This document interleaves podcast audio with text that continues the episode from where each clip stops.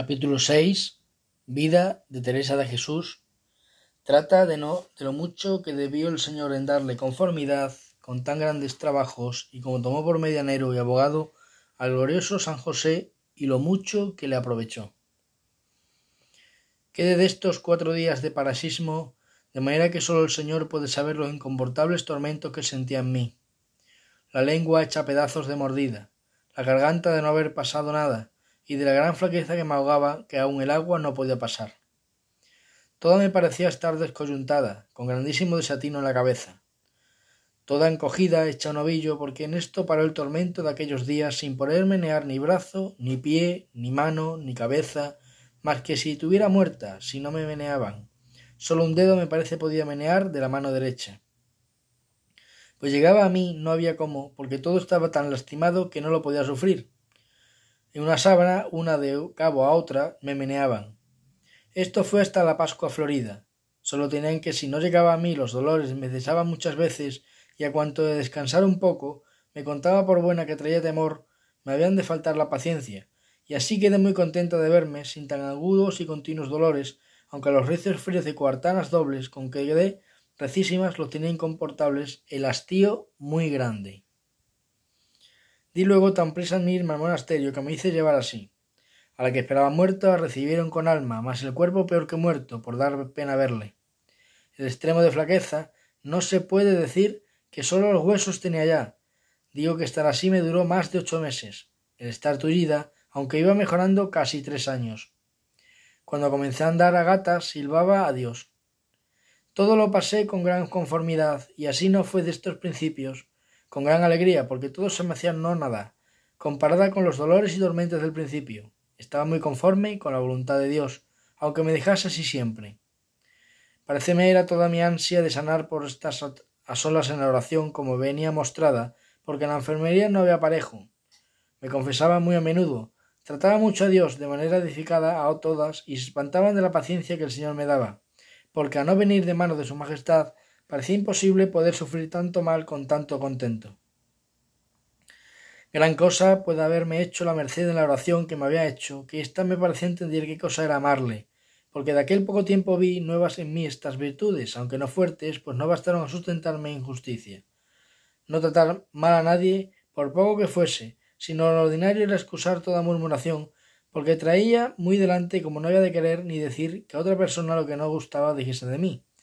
Tomaba esto de harto extremo para las ocasiones que había, aunque no tan perfectamente, que algunas veces, cuando me las daban grandes en algo no quebrase, mas lo continuo era esto, y así, a las que estaban conmigo y me trataban, persuadía tanto a esto que se dejaron en costumbre. Se vino a entender que a donde yo estaba tenían se aseguran las espaldas, y en esto también estaban con la que yo tenía amistad y deudo. Y enseñaba, aunque en otras cosas tengo bien de dar cuenta a Dios del mal ejemplo que les daba. Plega su majestad me perdone, que de muchos fales fui causa, aunque no con tanta dañada intención como después sucedía la obra. Me quedó deseo de soledad, amiga de tratar y hablar de Dios, que si yo hallara con quien más contento y recreación me daba, por toda la policía, y grosería, por mejor decir de la conversación del mundo, comulgar y confesar muy más a menudo desearlo, amiguísima de leer buenos libros, un grandísimo arrepentimiento en habiendo ofendido a Dios, que muchas veces me acuerdo que no te osaba tener oración, porque temía la grandísima pena que había de sentir de haberlo ofendido, como un gran castigo. Esto me fue creciendo después de tanto extremo, que yo no sé a qué compare este tormento. Y no era poco, ni mucho por temor, jamás, sino que se me acordaba, me acordaba los regalos que el Señor me hacía en la oración y lo mucho que le debía, y veía cuán mal se lo pagaban. No podía sufrir y me enojaba en extremo de las muchas lágrimas que por culpa lloraba cuando veía mi poca enmienda, que ni bastaban determinaciones, ni fatiga en que me veía para no tornar a caer en poniéndome en la ocasión.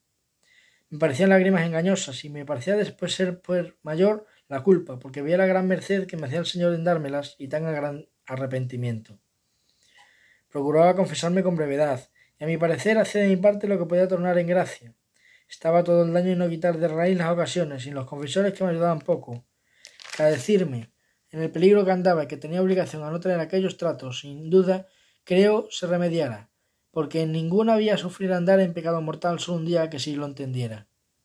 Todas estas señales de temer a Dios me vinieron con la oración, y la mayor era ir envuelto en amor, porque no se me ponía delante el castigo. Todo lo que estuve tan mala me duró mucha guarda de mi conciencia. ¿Cuántos pecados mortales? Oh, válgame Dios, que deseaba yo la salud para más servirle y fue causa de todo mi dolor. Pues como me vi tan turida y en tan poca edad, y cual me habían parado los médicos de la tierra, terminé a acudir a los, los del cielo para que me sanasen, que todavía se deseaba la salud, aunque con mucha alegría los llevaba. Y pensaba algunas veces que si estando buena me había de condenar, qué mejor estaba así, mas todavía pensaba que servía mucho más a Dios con mi salud. Este es nuestro engaño, no dejarnos del todo lo que el Señor hace, que sabe mejor lo que nos conviene. Me comencé a hacer devociones de, mis, de misas y cosas muy probadas de oraciones, que nunca fui amiga de otras devociones que hacen algunas personas, en especial mujeres con ceremonias que yo no podía sufrir, y a ella le hacía devoción. Después a entender no convenían, que eran supersticiosas. Y tomé por abogado al señor glorioso San José. Encomendé mucho a él. Vi claro que así de vi claro de esta necesidad como de otras mayores de honra y pérdida del alma, este Padre, Señor mío, me sacó con más bien que yo lo había a pedir. No me acuerdo hasta ahora haberle suplicado cosa que le haya dejado de hacer. Es cosa que espanta las grandes mercedes que me ha hecho Dios por medio de este bienaventurado santo, de los peligros que me ha librado, así de cuerpo como los de alma, que a otros santos parece les dio el Señor gracia por socorrer a una necesidad. A este glorioso santo tengo experiencia que socorre en todas sin que quiere el Señor darnos a entender que así como le fuese el sujeto en tierra, que como tenía nombre de padre, siendo ayo, le voy a mandar, así en el cielo hace cuanto se le pide. Estos han visto algunas otras personas a quien yo decía se encomendasen a él, también por experiencia, y aun hay muchas que son devotas de nuestro experimentado esta verdad. Me procuraba yo hacer su fiesta con toda la solemnidad que podía, más llena de vanidad que de espíritu, queriendo que se hiciese muy curiosamente y bien, aunque con buen intento, mas esto tenía malo, sin alguno Señor me había hecho gracia de que que ella era llena de imperfecciones y con muchas altas. Para el mal y curiosidad y vanidad tenía gran maña y diligencia, el Señor me perdone. Querría yo persuadir a todos fuesen devotos de este glorioso santo, por la gran experiencia que tengo de los bienes que alcanza de Dios. No he conocido persona que de veras la sea devota y haga particulares de servicios que no la vea más aprovechada en la virtud, porque aprovecha en gran manera las almas que a él se encomiendan. Me parece algunos años que a cada año en su día le pide una cosa, y siempre la veo cumplido. Si va algo torcida de petición, a él ya la endereza para, para, más bien mío. Si fuera persona que tuviera autoridad de escribir de buena gana, me alargaran decir muy por menudo las mercedes que ha hecho este glorioso santo, y a las otras personas más por no hacer más de lo que mandaron en muchas cosas seré corta, más de lo que quisieran otras más larga que era menester. En fin, como quien en todo lo bueno tiene poca discreción, Solo pido, por amor de Dios, que lo apruebe quien no lo creyere, y verá por experiencia el gran bien que es encomendarse a este glorioso patriarca y tenerle por devoción. En especial personas de oración simple, la habían de ser aficionadas, que no sé cómo se pueden pensar en la Reina de los Ángeles, en el tiempo en que tanto pasó con el niño Jesús, que no den gracias a San José por lo bien que le ayudó a ellos. Quien no amaliare maestro, que, no le enseñe, que le enseñe oración, tome este glorioso santo por maestro y no errará en el camino. Plega al Señor no haya yo errado en atreverme a hablar de él, porque aunque con público se le devotan los servicios y imitarle siempre he faltado, pues él hizo como quien es en hacer de manera que pudiese levantarme y andar y no estar tan tullida, y yo como quien soy en usar mal de esta merced.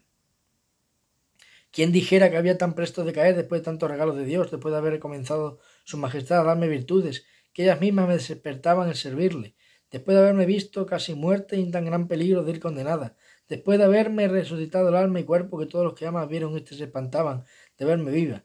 ¿Qué es esto, Señor mío? En tan peligrosa vida hemos de vivir, que escribiendo estoy yo y me aparece que con vuestro favor y por vuestra misericordia podría decir lo que San Pablo, aunque con esa perfección, quien no vivo en yo ya, sino Cristo que vive en mí.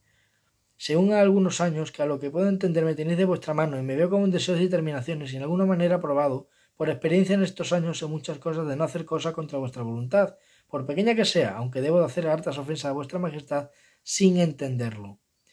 Y también me parece que no sé si me ofrecerá cosa por vuestro amor, que con gran determinación me deja de poner a ella y en algunas me, habéis vos ayudado para que salga con ellas, y no quiero mundo ni moza ni él.